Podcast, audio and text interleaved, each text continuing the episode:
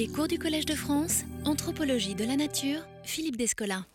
Nous allons reprendre le cours.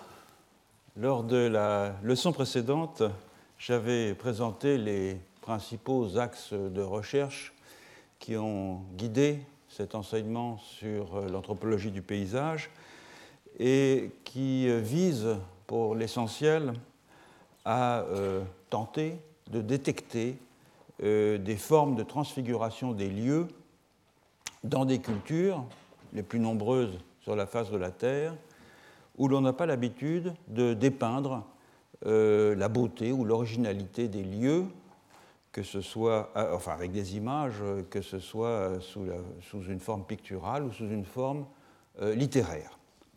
J'avais ainsi rappelé que si l'on veut être fidèle tout à la fois à la particularité de la notion de paysage telle qu'elle s'est constituée en Europe à la Renaissance et dans la tradition figurative européenne en général, en même temps qu'aux particularités euh, culturelles des sociétés où cette euh, tradition est absente, il faut admettre qu'un paysage est au premier chef une représentation, d'une part, plus ou moins euh, grande de l'espace, tel qu'il est perçu par un groupe d'humains. J'ai appelé cette mise en représentation une transfiguration, pour mettre en évidence qu'il s'agit d'un changement d'apparence délibéré qui révèle un schème caché. Cette opération, je l'ai rappelé aussi, peut se réaliser in situ, c'est-à-dire par l'aménagement d'un lieu de façon à ce qu'il devienne un signe d'une autre réalité que ce qu'il semble être en, première approximation, ou elle peut se réaliser in visu par euh, l'élaboration d'un modèle de représentation des lieux qui peut éventuellement déboucher sur des figurations iconiques. J'ai exploré lors du cours de l'année dernière euh, des transfigurations in situ qui s'éloignent des canons habituels de l'art euh, des jardins d'agrément, un art où l'on reconnaît habituellement une intention paysagère. Et je l'ai fait en euh, examinant le symbolisme des jardins euh, de polyculture vivriers en Amazonie et en Mélanésie. J'ai en particulier montré que ces jardins peuvent transfigurer un site d'une multitude de façons. Par exemple, en devenant le signe iconique de la forêt qui entoure le jardin, euh, ou bien en devenant le signe iconique d'une personne ou d'une divinité, ou encore d'une institution, ou d'un complexe de dispositions humaines. Dans la leçon d'aujourd'hui, je vais poursuivre euh, ce thème en examinant des cas de transfiguration in situ de parcelles vivrières dans lesquels c'est la monoculture qui domine, en l'occurrence la monoculture du riz, et euh, non plus la polyculture. Nous allons donc nous transporter en euh, Asie euh, du Sud-Est. Je vais afficher la bibliographie de quelques-uns des textes que je vais utiliser. Comme je le fais habituellement, je mettrai les références des textes que j'utilise sur le site euh, de la chair, euh, mais je vais attendre quelques cours de façon à ce qu'il y en ait déjà un bon nombre. Euh, et donc vous y aurez accès, je pense, dans une quinzaine de jours. Alors, à la différence de ce qui se passe dans les essarts de polyculture en Amazonie et en Mélanésie, où chaque plan de chaque espèce est traité comme un individu et parfois comme une personne, dans les essarts de riz des collines, donc ce n'est pas le riz inondé dont je vais parler dans un premier temps en tout cas, mais le riz des collines, euh, dans lesquels la technique de préparation des sols est identique à celle de l'essartage que j'ai évoqué pour euh, l'Amazonie ou pour la Mélanésie, dans, euh, dans ces essarts de riz, en Asie du Sud-Est, le principe animique de la plante est collectivisé. Et il devient une sorte d'hypostase de la fertilité que l'on désigne à peu près partout dans cette région, avec des expressions que l'on peut traduire par esprit du riz, âme du riz, mère du riz. J'ai même lu sous la plume d'un missionnaire Cérès pour désigner cet, cet esprit qui anime la collectivité du riz. Selon les régions, cette âme collective réside dans les feuilles du riz, parfois sous terre ou dans des esprits d'apparence très diverses. Voyons par exemple ce qu'il en est chez une population qui s'appelle les Lamettes et qui a été très bien étudiée par Karl Gustav Isikowitz, dont je mentionne ici euh, un, article. Il faut encore que je trouve de la craie. Oui, il y en a. Lamette, c'est très.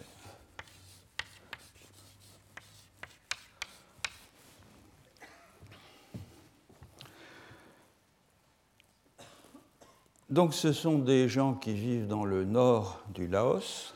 C'est une ethnie des Sarteurs du groupe linguistique euh, Monkmer.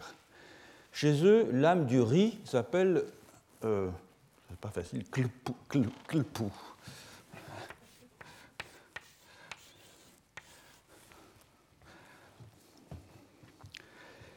Et euh, on la voit comme euh, une quintessence du principe vital de cette plante. Donc au milieu de chaque essar est érigée une cabane en dur qui sert aussi de grenier, d'habitation temporaire dans, les périodes cruciales du cycle agricole, et autour de laquelle sont faits euh, les premiers semis dans des parcelles qui sont principalement à usage rituel. Les euh, semences qui sont réservées à ces parcelles autour de la cabane de l'Essar ont été prises aux dernières gerbes de la récolte de l'année précédente, qui renferment précisément l'âme du riz sous une forme particulièrement concentrée. Les semailles se font pendant la nuit, car le silence est une condition absolument essentielle à leur euh, réussite. En effet, l'âme du riz euh, est une entité fragile, fugitive, farouche, qui euh, s'éloigne, prend peur au moindre bruit, de sorte que le trou dans lequel on dispose les semences, c'est un semis en poquet, euh, devient un espace de confinement dans lequel euh, l'âme du riz agit de façon à ce que le riz puisse germer. L'âme du riz, le euh, se trouve partout, mais on doit la recueillir, la concentrer et la fixer dans des lieux propices. Je vais vous montrer euh, quelques images de ce à quoi ressemble. Alors, ce n'est pas chez les euh, Lamettes, c'est des voisins en réalité qui sont très proches culturellement euh, des Lamettes, c'est les Khmou. Vous voyez donc ici un essar de riz avec la cabane de l'essar au milieu. Et voici un essar qui vient juste d'être euh, brûlé avec la cabane de l'Essar au euh, premier plan. Les chemins qui traversent les plantations menant euh, à la cabane de l'Essar sont bordés de fleurs cultivées. Et c'est un fait évidemment qui contribue à la beauté et à l'harmonie que dégagent les jardins, mais qui est surtout conçu comme un dispositif attractif euh, par les lamettes, bien sûr, car ce sont les fleurs euh, qui aident à euh, attirer et à mener le principe vital, l'âme du riz, sur la bonne voie. Par exemple, s'il arrive que l'âme du riz doive traverser un chemin, on va placer un tronc d'arbre en travers du sentier, une sorte de petit pont euh, sur euh, lequel est attaché un bouquet de fleurs qui fait ainsi office de euh, poteau indicateur. L'âme du riz peut alors trouver le sentier sans s'égarer et poursuivre sa route de l'autre côté. Le déplacement de l'âme du riz est vu comme erratique, raison pour laquelle elle a besoin de ce balisage minutieux. Et de ce fait, on utilise des bouquets de fleurs dans tous les lieux où il est nécessaire d'indiquer à l'âme du riz où elle doit se rendre, c'est-à-dire dans le grenier de la cabane de l'Essar, sur les chemins euh, qui permettent d'y accéder et aussi dans les greniers permanents du village. Du reste, ce n'est pas seulement à l'aide de fleurs et éventuellement aussi à l'aide du son agréable des tambours de bronze que l'on attire l'âme du riz. En haut des deux pignons de la cabane de l'Essard, euh, sur les autels qui l'entourent et même aux poutrelles du plafond de la cabane, sont également attachées des touffes fines de bambou euh, qui se meuvent au vent et qui euh, sont réputées attirer l'âme du riz. Lorsque le riz a été transporté dans les greniers permanents du village, on doit l'immobiliser. Et on doit l'immobiliser non pas tant la matière, le riz, que l'âme du riz qui l'habite, à l'aide d'une pierre plate qui est euh, placée sur la récolte, ainsi que sur un petit panier rempli de riz et attaché aux solives du grenier. On est sûr ainsi que l'âme du riz ne pourra pas se sauver. On place encore une pierre sur la balle du riz nouvellement battue. Et il faut également protéger l'âme du riz contre les mauvais esprits. On se sert pour ça d'un dispositif qu'on appelle un taléo, c'est une sorte d'avertisseur en bambou refendu et lié en forme d'étoile qui euh, sonne en principe lorsque un esprit néfaste s'approche.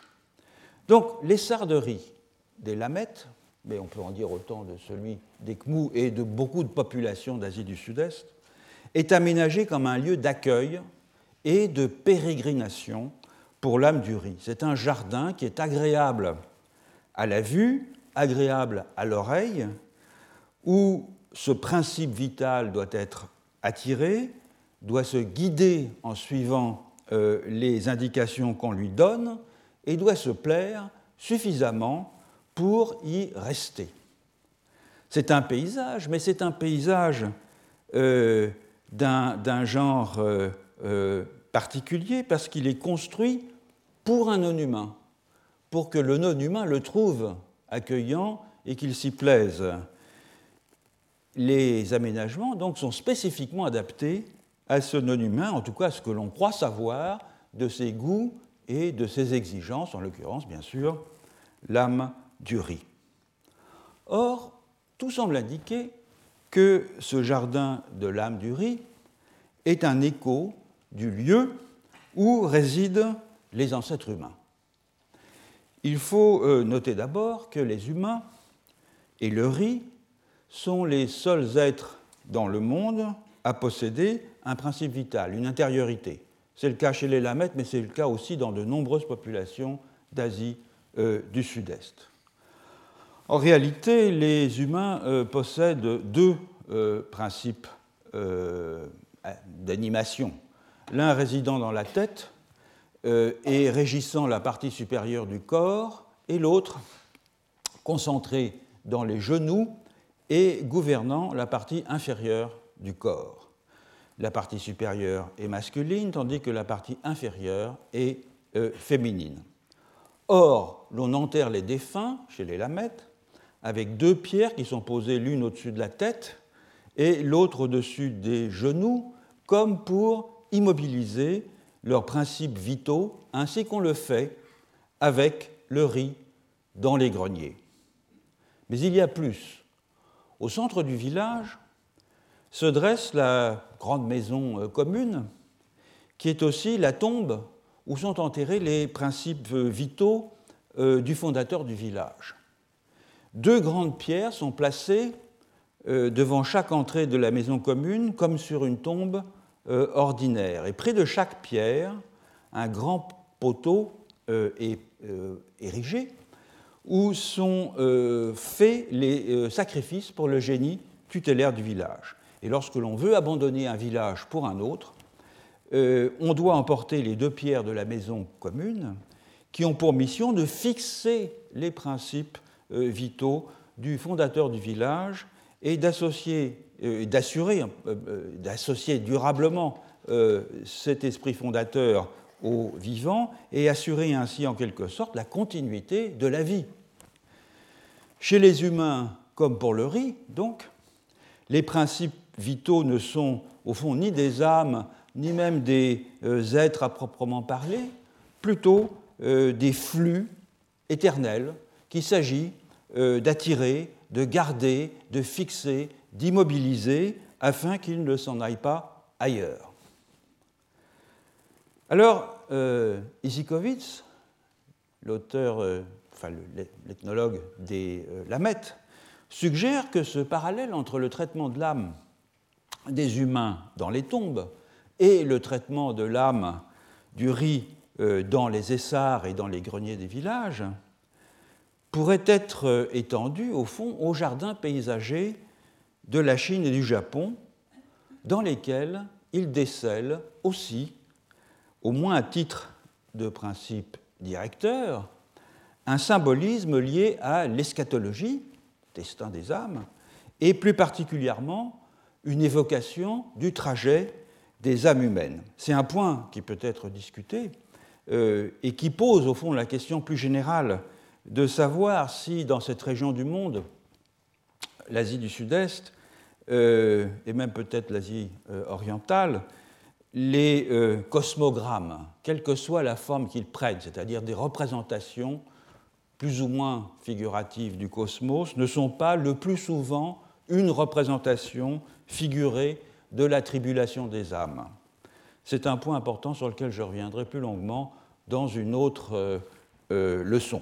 En tout cas, cette analogie que suggère euh, Isikovitz entre les jardins d'agrément chinois et japonais et les essarts de riz en Asie du Sud-Est est très suggestive sous bien des aspects. Euh, une parenthèse donc sur le jardin euh, en Chine, c'est une variation sur la cosmologie euh, taoïste, laquelle repose sur la circulation harmonieuse du qi, c'est-à-dire le souffle vital. On retrouve ce principe d'un flux qui anime les choses.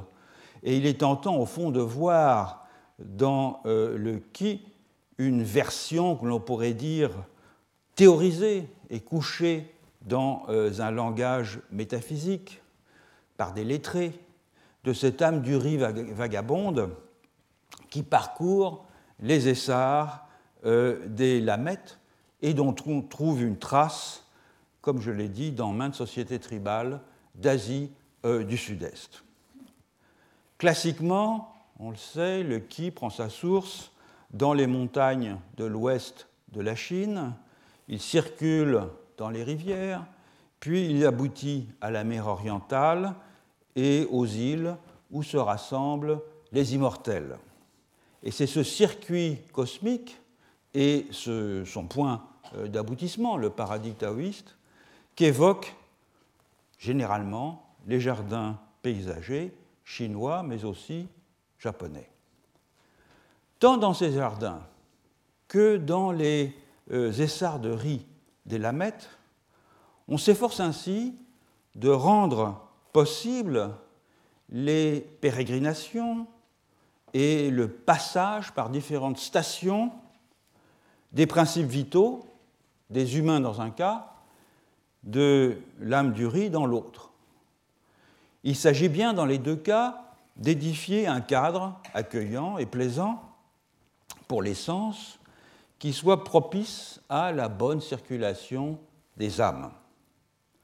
En Chine et au Japon, on cherche à atteindre le paradis dans les îles des immortels, alors que euh, chez les Lamettes, le principe euh, du riz circule au fond dans un cercle, c'est-à-dire que le riz est enterré lors des semailles et ressuscite à la venue de la euh, mousson.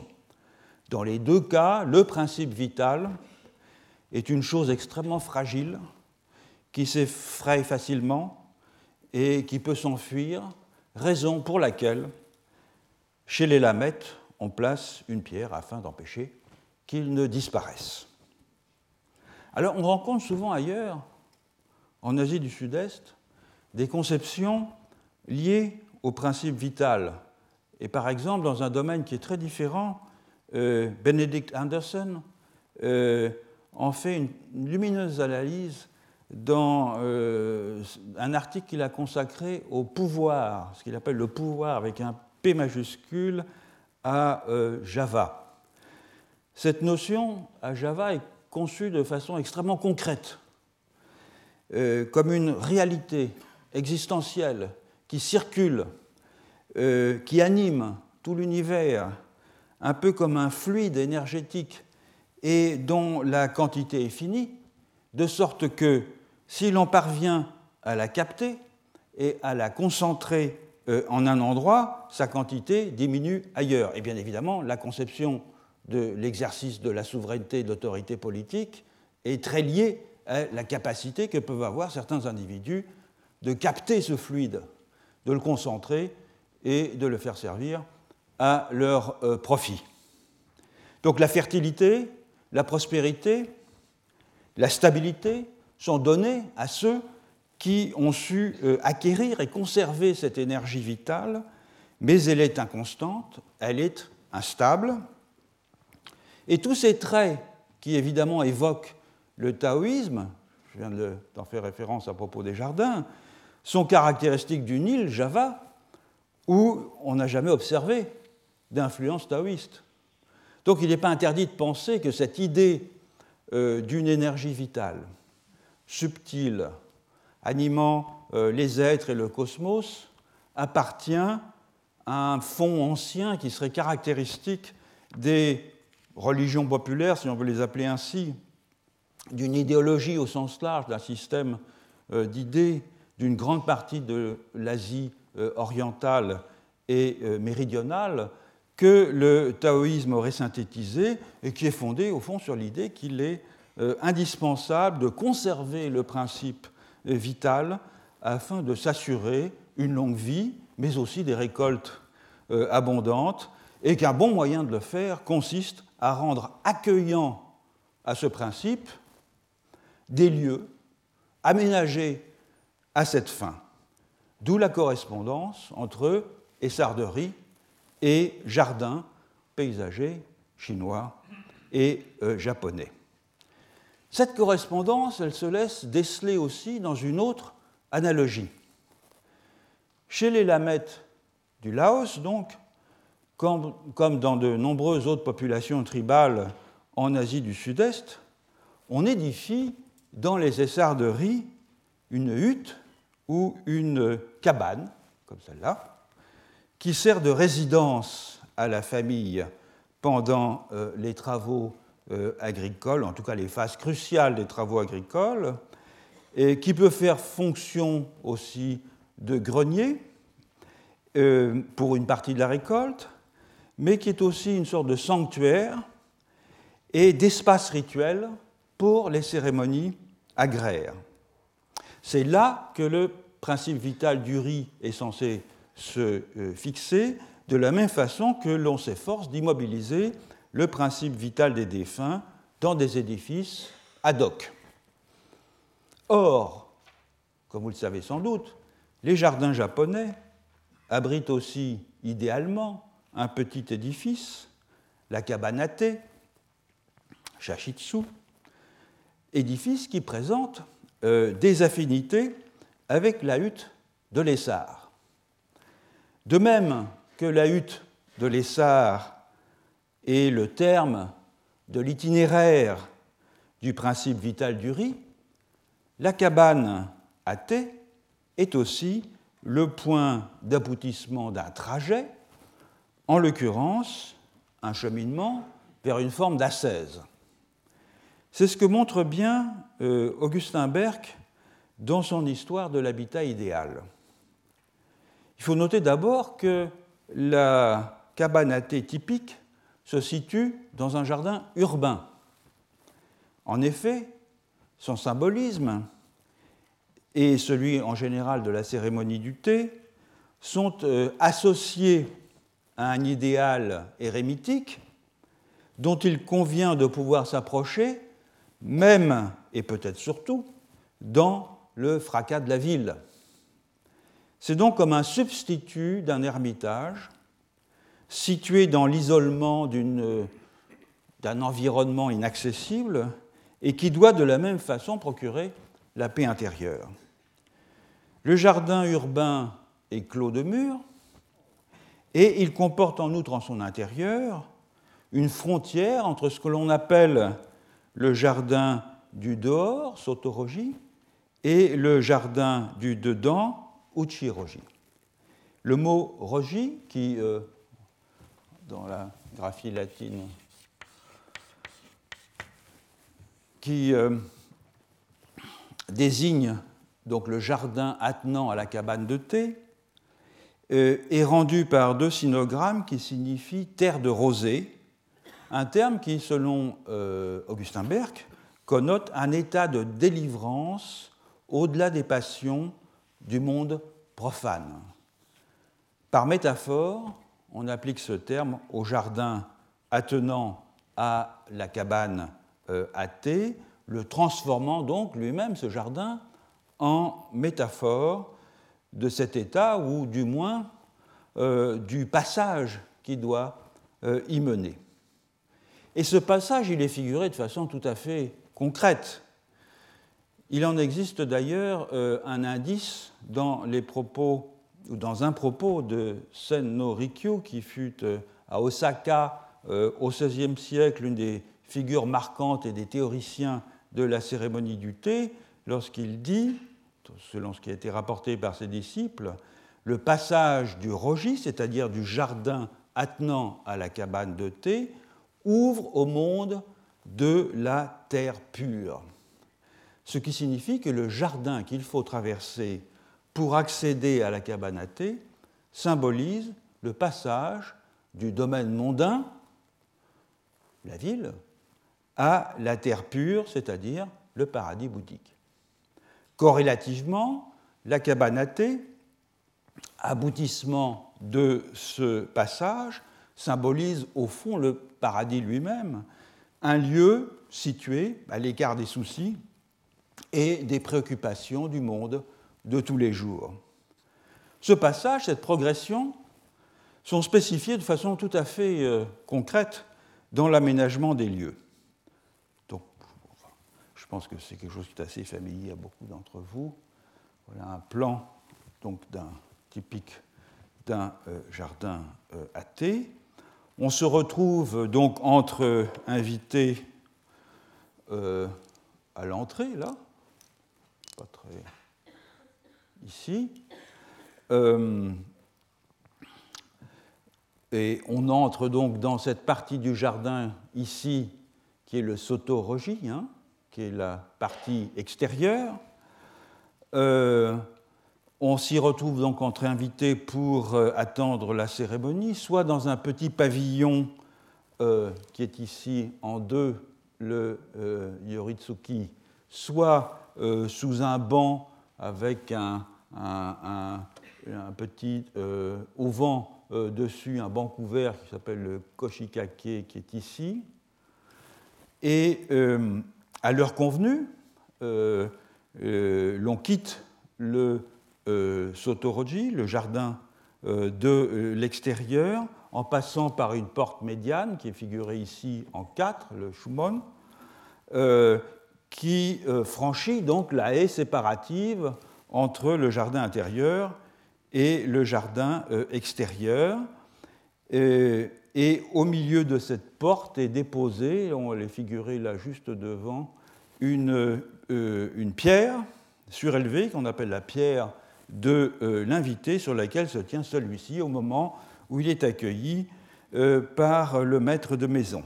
Passé cette entrée, on fait ses ablutions euh, dans la vasque de purification, en s'accroupissant devant la jarre à eau, puis on pénètre enfin dans la cabane à thé par, euh, tout en haut, l'entrée qui dit entrée à euh, Croupeton, Nijiriguchi. C'est une sorte d'écoutille verticale d'une taille assez réduite pour qu'on ne puisse pénétrer dans la cabane qu'à genoux et la tête baissée. Ces diverses étapes et euh, ralentissements qui ponctuent la progression dans un espace somme toute très réduit euh, symbolisent la difficulté de l'anachorèse au moyen de laquelle on atteint la terre pure, en même temps qu'elle symbolise le fait que dans ce trajet, tous sont égaux. Euh, les distinctions sociales sont abolies, chacun doit s'accroupir pour faire ses euh, ablutions et pour rentrer dans la cabane de thé. Enfin, la progression du monde profane vers la terre pure ou vers le paradis évoque également l'ascèse de l'ermite. Et les, pierres plates pardon, qui jalonnent la progression vers la thé sont une métaphore du sentier euh, escarpé euh, à flanc de montagne euh, qu'il faut gravir pour rejoindre la cabane de l'ermite. Car même si l'on met à part les connotations bouddhiques de la thé, celle-ci rappelle bien, dans sa forme comme dans son environnement, l'ermitage isolé dans la montagne. On peut le voir avec ces images qui juxtaposent une cabane à thé euh, classique et euh, la figuration euh, d'un ermitage. Cette esthétique de l'érémitisme et de la retraite dans des lieux éloignés des tracas du monde elle est importée de Chine, au Japon, euh, où euh, elle euh, constitue un motif littéraire très ancien. Dans les poèmes qui décrivent la retraite du sage, les beautés de la nature sont présentées comme permettant de retrouver la paix de l'âme. Par exemple, dans ce passage des notes de ma chaumière au mont Loup, de Bae Letian, qui vécut au tournant du 8e et du 9e siècle sous la dynastie euh, des Tang, que je cite ici dans la traduction de Martine euh, Valette-Emery, j'ai donné la référence tout à l'heure. Il évoque sa chaumière, il évoque sa chaumière en ces termes, je le cite. Depuis que je suis maître ici, je passe mes journées, du matin au soir, sans m'en laisser distraire, à lever la tête pour contempler le mont, à la pencher pour écouter les sources, ou à la tourner pour regarder les arbres, les nuages et les pierres. Bientôt, mes pensées sont absorbées par le paysage, je me sens fondre dans l'harmonie qui m'entoure. Après une nuit ici, mon corps se détend. Après deux nuits, mon cœur s'allège. Après trois nuits, j'ai oublié la vaine agitation et sans savoir pourquoi je ne vois qu'une explication, c'est que j'habite ici. Donc la pratique de transférer l'ermitage au cœur de la ville est aussi d'origine chinoise.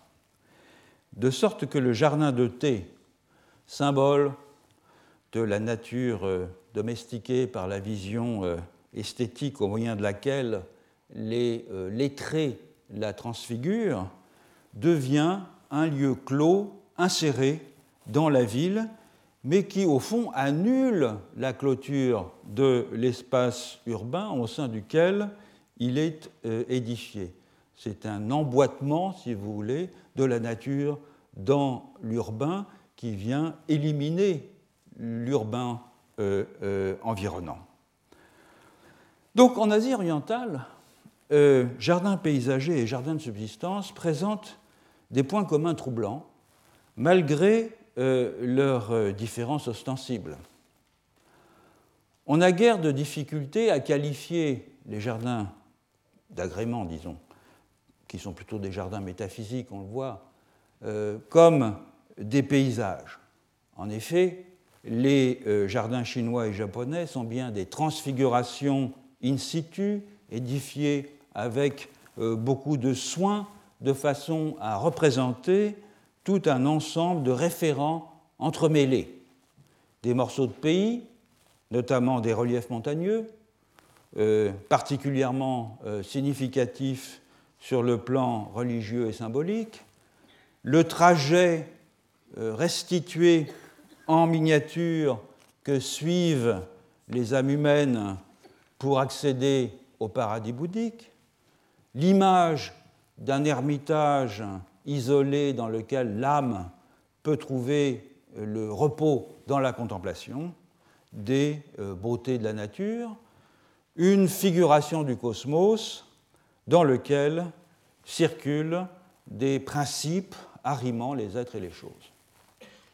Or, si l'ensemble euh, de ce symbolisme complexe n'est pas identifiable, évidemment, dans les essarderies des populations tribales d'Asie du Sud-Est, certains traits s'y retrouvent, notamment, notamment euh, l'idée d'un lieu où l'on favorise le déplacement et la fixation d'un principe nécessaire à la vie.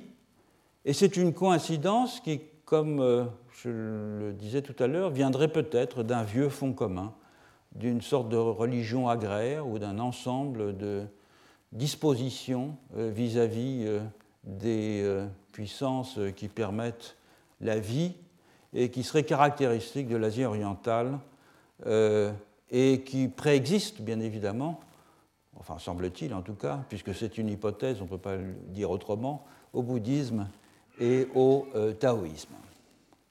Rien n'interdit donc de voir les essarderies comme des paysages tout aussi authentiques que les jardins des lettrés et des moines, des transfigurations in situ qui favorisent de façon concrète, par leur aménagement, les déplacements et l'accueil d'un flux de vie euh, fragile et euh, farouche.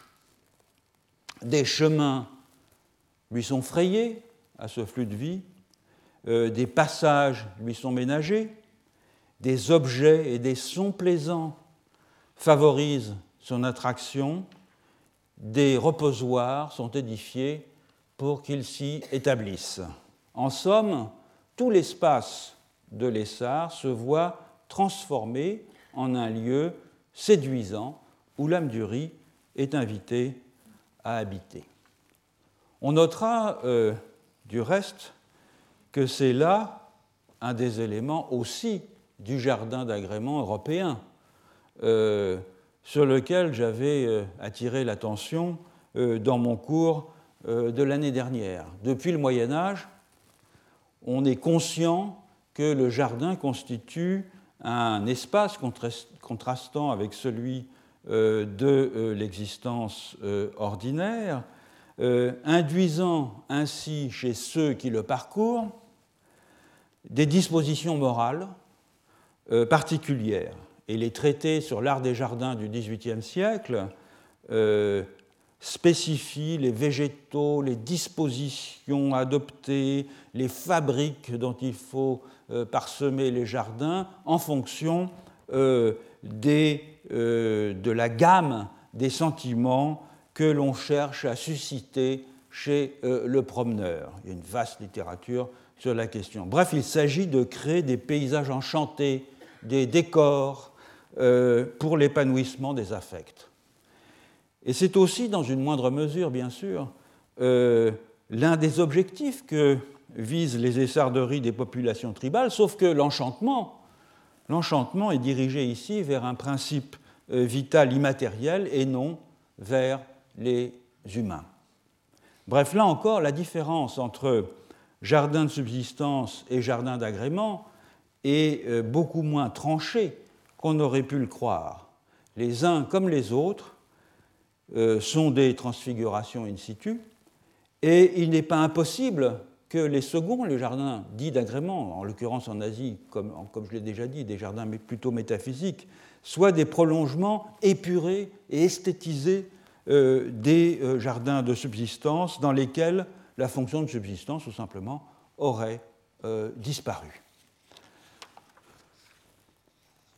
L'essar, euh, aménagé comme un paysage accueillant pour l'âme du riz, n'exclut pas en Asie du Sud-Est d'autres formes de transfiguration plus classiques, comme celles qui font des champs et des jardins des euh, microcosmes reproduisant en miniature la euh, disposition des habitations et des villages et des organisations sociales et structurées comme elles par le vocabulaire du corps humain. On a vu des exemples de ce type l'année dernière, euh, avec en particulier les jardins de polyculture euh, en des sociétés euh, du nord-ouest amazonien, qui tout à la fois reproduisent la disposition des lieux dans, et des personnes aussi dans la Maloca, la grande maison plurifamiliale, mais qui figurent aussi le corps métamorphosé du démiurge, incarné dans les différentes espèces de plantes cultivées. Et une transfiguration de ce type peut aussi être décelée euh, en Asie du Sud-Est, mais dans les rizières et non plus euh, dans euh, les essarts. J'en prendrai comme exemple l'organisation de l'espace chez des populations lao-isan du nord-est de la Thaïlande, telle qu'elle a été décrite par Bernard Formoso dans un article euh, publié dans Études rurales et qui s'appelle Du corps humain à euh, l'espace euh, humanisé. On notera d'abord que dans le cas des Isan, comme dans celui d'autres populations de Thaïlande, le corps humain est très hiérarchisé. Et de ce fait, fournit un langage pour euh, qualifier les différences de statut entre les personnes humaines qui sont particulièrement marquées dans cette région euh, du monde. Au sommet de la hiérarchie statutaire, on trouve la tête et au plus bas, les pieds. Et l'inégalité des parties du corps aboutit à proscrire la proximité et, a fortiori, le contact d'éléments euh, corporels différents lorsque les personnes euh, en présence sont d'un rang social euh, équivalent. A l'inverse de cette obligation de symétrie posturale entre personnes de même statut, les rapports hiérarchiques imposent des marques de soumission ou de déférence. Par exemple, lorsqu'il croise un aîné ou un homme, le cadet ou la femme va incliner légèrement la tête. La tête, c'est aussi la partie la plus intime de l'individu. Elle synthétise son intégrité spirituelle et l'unité de son âme, laquelle est composée de 32 éléments, chacun euh, associé à une partie du corps. En revanche, les pieds figurent l'ouverture vers l'extérieur, euh, sur les autres à travers les déplacements et donc à travers les contacts qu'ils rendent possibles. Or, l'opposition entre la tête et les pieds intervient comme une structure contrastive à différents niveaux de l'organisation euh, spatiale euh, ISAN et selon divers niveaux d'englobement. À l'échelle de la maison, d'abord, qui est un, édifice euh, sur euh, pilotis, euh, qui contient pour l'essentiel des chambres à coucher bordées par une véranda couverte.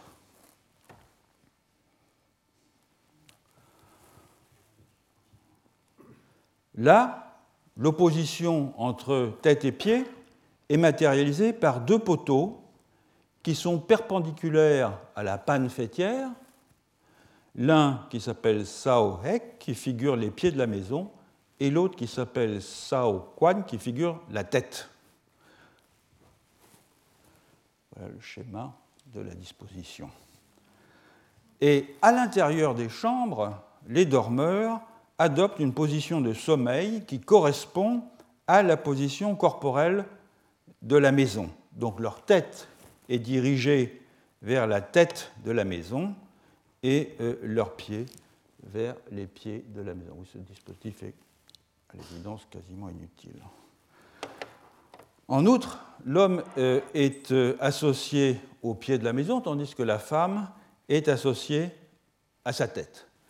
Du point de vue de la hiérarchie statutaire, ce devrait être l'inverse, comme je l'ai dit tout à l'heure, mais l'opposition entre la tête et les pieds recouvre ici un contraste entre, d'une part, la résidence successorielle locale, les femmes vont vivre chez, euh, plutôt les hommes vont vivre chez leurs épouses, et l'entre-soi familial et, la sphère privée qui est associée au monde euh, féminin et aux connotations intimes de la tête, tandis que, euh, d'autre part, on a la mobilité, l'ouverture vers l'extérieur, l'ouverture vers la sphère publique qui est associée au monde masculin et aux pieds.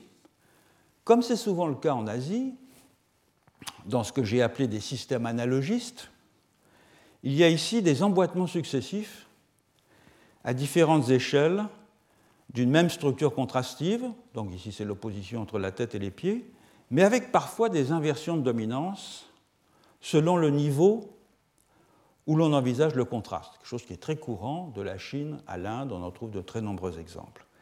Ce système d'opposition tête-pied est donc euh, étendu aux façades de la maison. La façade arrière, elle est appelée tête de la maison, elle, est fermée au regard extérieur et elle préserve l'intimité euh, familiale euh, à l'intérieur des chambres. La façade avant, celle qui s'ouvre sur la véranda, est appelée pied de la maison et c'est par c'est là que sont évidemment les espaces de réception et le contact avec l'extérieur. On notera que le grenier est structuré par le même schème conceptuel. La façade ouverte par laquelle on pénètre dans le grenier est appelée euh, pied du grenier s'oppose à la façade fermée qui est appelée tête du euh, grenier. En outre, et bien que le riz est une âme, comme chez les lamettes, euh, c'est une âme qui est inférieure à celle des humains, et de ce fait, il est impossible de construire le grenier du côté de la façade arrière de la maison, c'est-à-dire au-dessus de la tête de cette maison, dans une position hiérarchiquement supérieure à celle de la maison humaine. L'homologie entre euh, position du corps du dormeur et euh, corps de la maison s'étend aussi aux relations entre les maisons voisines, c'est-à-dire aux relations entre les façades des dormeurs de maisons voisines. Les façades parallèles de deux maisons doivent se correspondre face à face, c'est-à-dire soit deux façades de tête, soit deux façades de pieds, l'une en face de l'autre, de façon à ce que les dormeurs dans chacune des maisons se trouvent soit avec la tête, soit avec les pieds face à face et jamais tête bêche. Les seules exceptions à cette disposition euh, concernent des maisons voisines qui sont unies par un lien de parenté. Dans ce cas, la tête de la maison d'un cadet ou d'un descendant se place dans le prolongement des pieds de la maison, ce qui suppose une position de subordination euh, à l'intérieur de la euh, hiérarchie. Or, le schème conceptuel tête-pied, qui joue un rôle fondamental, ici, vous voyez, opère aussi à l'échelle du territoire que contrôle la communauté villageoise, et elle réunit en un même corps le village qui en symbolise la tête et les rizières qui en figurent les pieds. Alors examinons comment ça se passe à partir du terroir d'un village qui a été étudié par Bernard euh, Formoso, qui est le village de Ban Amphawan.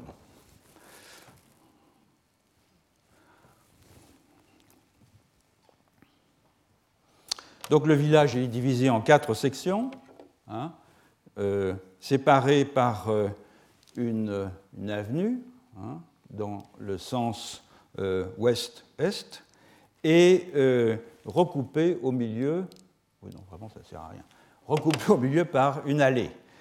Euh, aux deux extrémités de la voie centrale sont localisés les deux édifices principaux, en tout cas les, institutionnellement du village, qui sont l'école sur la gauche et euh, le monastère euh, sur euh, la droite, c'est-à-dire à, l'est. L'unité politique et spirituelle du village est matérialisée par la présence au centre, c'est un carré noir d'un hall qui est destiné aux fêtes bouddhiques et par un nombril du village, c'est le, signe qui est juste à côté, qui ressemble au signe pacifiste, qui sont euh, sept pieux fichés en terre euh, symbole de fertilité et euh, protection contre les mauvais esprits. Là encore, on observe un dédoublement et un emboîtement du schème euh, contrastif, puisque la totalité du village figure la tête par rapport aux rizières, donc la totalité du village est tête par rapport aux, rizières qui sont pieds et qui sont tout autour. Euh, de même, et tandis que le village lui-même est structuré aussi par une opposition, non plus entre la tête et les pieds, mais entre deux têtes, à l'ouest et à l'est, et deux côtés qui sont ici en haut et en bas. En outre, le rapport de symétrie euh, tête-tête qui organise le village et dont euh, l'objectif est euh, de marquer l'égalité de statut de ses habitants, est lui-même redoublé par un rapport symétrique pied-pied, puisque les rizières situées de part et d'autre du village sont toutes définies par la position en pied d'eux. Donc c'est intéressant de noter que les deux extrémités sont appelées têtes, et d'ailleurs, euh, elles ont un poids statutaire égal, et une personne dans la partie ouest qui va se rendre dans la partie est va dire je vais à la tête du village, de même qu'une personne dans la partie est se rendant dans la partie ouest dira je vais à la tête du village. Euh, et les, euh, limites latérales du village sont appelées d'un terme euh, qui signifie côté et qui désigne aussi les flancs du corps humain. Autrement dit, le schéma conceptuel tête-pied s'applique ici non plus à un couple d'éléments, comme c'était le cas aux précédentes échelles, dans les maisons, ou même au niveau du corps, mais à deux ensembles, d'un côté le village, de l'autre côté les rizières, composés chacun de multiples entités jugées euh, équivalentes. Et tandis que au euh, niveau des maisonnées, la distinction entre euh, chacune des maisonnées est fermement tenue, si l'on peut dire, par la répétition du, du tête-pied, au niveau du terroir, il y a fusion des maisonnées du village dans un même ensemble symbolisé par la tête et fusion des rizières dans un même ensemble symbolisé par euh, les pieds. La différence entre les deux échelles vient de ce que l'idée de fusion elle-même est rejetée par les Issan lorsqu'elle aboutit à la création d'un corps de même espèce. Par exemple, la fusion de deux maisonnées pour en faire une troisième. Alors qu'ils acceptent que euh, différentes espèces de même nature puissent se regrouper pour former une nouvelle espèce, une espèce de nature différente, ce qui est le cas du village comme un tout, à la différence des maisonnées. Deux maisonnées qui s'agrègent ne forment pas une troisième maisonnée, ne doivent pas former une troisième maisonnée, alors qu'un ensemble de maisonnées qui s'agrègent peuvent former euh, un ensemble qui est distinct de ses composantes, à savoir le euh, village. Il demeure que donc l'ensemble des maisonnées forme une totalité, la tête, l'ensemble des rizières forme une autre totalité, les pieds, et euh, les secondes, les rizières, sont hiérarchiquement subordonnées au village. Statutairement, en effet, les euh, humains sont placés au-dessus du riz. La seule plante dotée d'une âme, encore une fois, et celui-ci est situé au-dessus des plantes, des autres plantes cultivées, lesquelles sont plantées à la périphérie des rizières et sont donc complètement extérieures au couple tête-pied. Elles n'entrent pas, si vous voyez, dans ce système contrastif euh, binaire. Donc la dominance de la tête village sur les pieds rizières se manifeste aussi sur le plan rituel, puisque le génie tutélaire du village jouit d'une prééminence sur les génies tutélaires des rizières. Donner l'image des rizières, quand même. Avec aussi une cabane, bien sûr. Notons enfin que le schème tête-pied s'applique à la disposition des rizières elles-mêmes, à tout le moins au niveau de la déictique, c'est-à-dire au niveau du vocabulaire employé pour désigner la position dans l'espace. La rizière où le locuteur se trouve est la tête et celle qui euh, la voisine sont les pieds. Donc le rapport d'homologie structurale que les ISAN établissent entre les unités d'habitat et les unités de euh, rizière va plus loin encore puisque le système de référence qui est employé au niveau des parcelles n'est pas déterminé par leur forme propre, mais par la forme du village dont elles relèvent. Par exemple, les rizières de Ban Amphawan, le village dont on a vu le plan, possèdent deux têtes, comme le village, qui correspondent aux deux extrémités les plus éloignées de la parcelle. De la sorte, les parcelles de rizière sont étroitement identifiées au village dont elles reproduisent le modèle d'organisation à une échelle réduite. Comme l'écrit euh, Bernard Formoso, je le cite, les rizières forment en quelque sorte un village miniature, dont les éléments constitutifs ne seraient pas représentés par les maisonnées et les individus euh, qu'elles regroupent, mais par les planderies et les grains euh, qu'ils portent. On est donc bien ici dans un processus de transfiguration in situ analogue à celui observable dans les jardins euh, Mirania de la Haute-Amazonie que j'avais évoqué euh, lors du cours euh, de l'année dernière. De même que le jardin Mirania est une image de la maison collective, laquelle figure elle-même un corps sui generis, de même, les rizières, Issan, sont-elles des images du village et des euh, maisonnées, une analogie qui est évidemment renforcée par euh, le langage euh, du corps employé dans la terminologie topographique.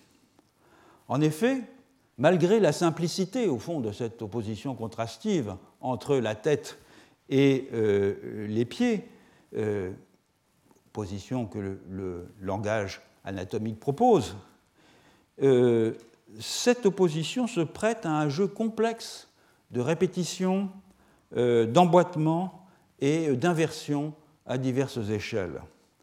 On a affaire ici, au fond, à autre chose un paysage anthropomorphique, comme on pourrait le qualifier simplement, c'est-à-dire un paysage qui serait euh, dans lequel on pourrait reconnaître des figures humaines, comme par exemple la peinture européenne euh, a aimé euh, en dépeindre à partir du XVIe siècle. C'est un genre euh, consacré de la peinture européenne. Il s'agit ici plutôt d'une transfiguration in situ qui est structurée par la transposition à des niveaux d'englobement croissant d'un schème contrastif définissant la position des corps dans l'espace domestique. Et de ce point de vue, le paysage euh, Issan peut être appréhendé comme ce que Lévi-Strauss appelait un groupe de transformation, c'est-à-dire quelque chose qui permet de passer du microcosme au macrocosme par réplication et permutation d'un contraste corporel élémentaire qui est un outil au fond relativement simple. Alors dans tous les cas euh, que nous avons examiné aujourd'hui, la parcelle de riz, que ce soit sous la forme euh, d'un essart de paddy ou sous celle euh, d'une rizière aménagée, peut être vue, à mon sens en tout cas, comme une transfiguration in situ dont la sémantique outrepasse largement les fonctions alimentaires. Dans le cas des essarts de riz des populations dites montagnardes des hauts plateaux du Vietnam, du Laos, euh, de Thaïlande, euh, de Cambodge, on retrouve à peu près partout cette idée que les SAR doivent être aménagés comme une sorte de déambulatoire de l'âme du riz, un havre séduisant où celle-ci doit finalement pouvoir se fixer. Une idée, donc, comme je l'ai dit, dont on trouve un probable écho euh, dans les jardins chinois et euh, japonais. Dans les deux cas, il s'agit euh, par des transfigurations in situ, c'est-à-dire par des aménagements tout à fait concrets d'un site, de favoriser les déplacements et l'accueil d'un flux vital dont la préservation est cruciale. Ce type de paysage est sans doute plus métaphysique que euh, celui dont les rizières euh, Isan offrent euh, un, témoignage ou un exemple, et qui est très proche, quant à lui, ce dernier exemple, des jardins d'igname de Tana, Vanuatu, que j'avais euh, décrit euh, lors du cours de l'année dernière. Dans un cas comme dans l'autre, au Vanuatu comme euh, ici, les parcelles cultivées figurent de façon explicite une société structurée, tout comme celle des humains, très hiérarchisée dans le cas du Vanuatu, formellement égalitaire dans le cas des euh, ISAN, mais dans les deux cas, il s'agit de rendre visible un ordre humain par sa transposition iconique à une autre échelle dans le monde végétal. Et au fond, c'est peut-être une bonne façon aussi, parmi d'autres, hein, de définir un paysage. Alors la semaine prochaine, parce qu'il est trois heures passées déjà, je m'intéresserai à une autre forme de transfiguration in situ, qui se traduit également par l'emploi d'un vocabulaire euh, anatomique, mais dans laquelle l'ensemble d'un territoire, et non plus certains de ces éléments, euh, est traité comme un signe iconique produit, cette fois-ci, par des non-humains. Et ça se passera dans les Andes. J'y consacrerai euh, deux leçons.